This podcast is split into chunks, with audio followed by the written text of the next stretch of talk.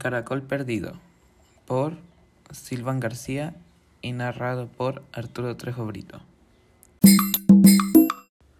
Un día, Santi estaba comiendo una rica ensalada de lechuga y tomate.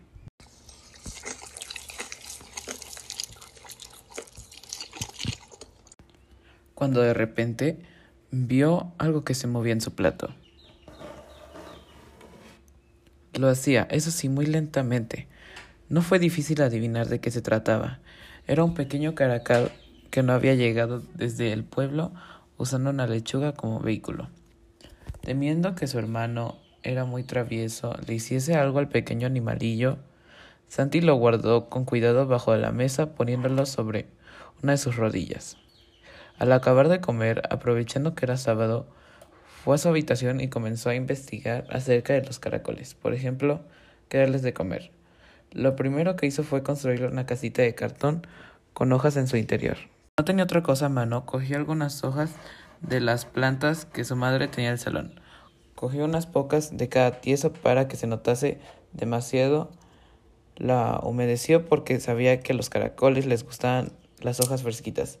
Al día siguiente le llevó un trozo de manzana de desayuno que a mediodía, un poco de escalora, siempre le llevaba algo que sabía que podría comer, porque no quería que le pasase hambre por nada del mundo, pero tampoco quería darle algo que le pusiese sentirlo mal.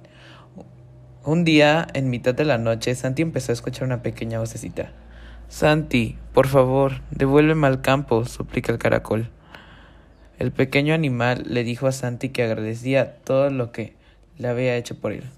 Otros, si me encontraran en una ensalada, me habían tirado a la papelería sin pensarlo. Le dijo que estaba muy agradecido porque le hubiera dado el caracol perdido de comer. Cosas tan ricas por haberle hecho una casita tan acogedora donde resguardarse. Pero a pesar de todo, su lugar estaba el aire libre.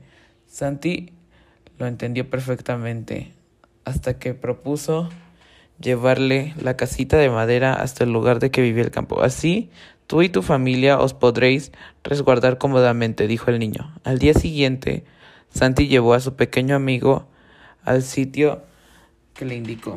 Como se imaginaba, había un montón de caracoles de todos los tamaños, esperando el regreso del compañero desaparecido. Bye, caracol.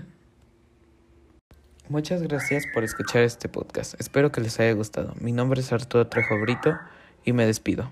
Un gusto.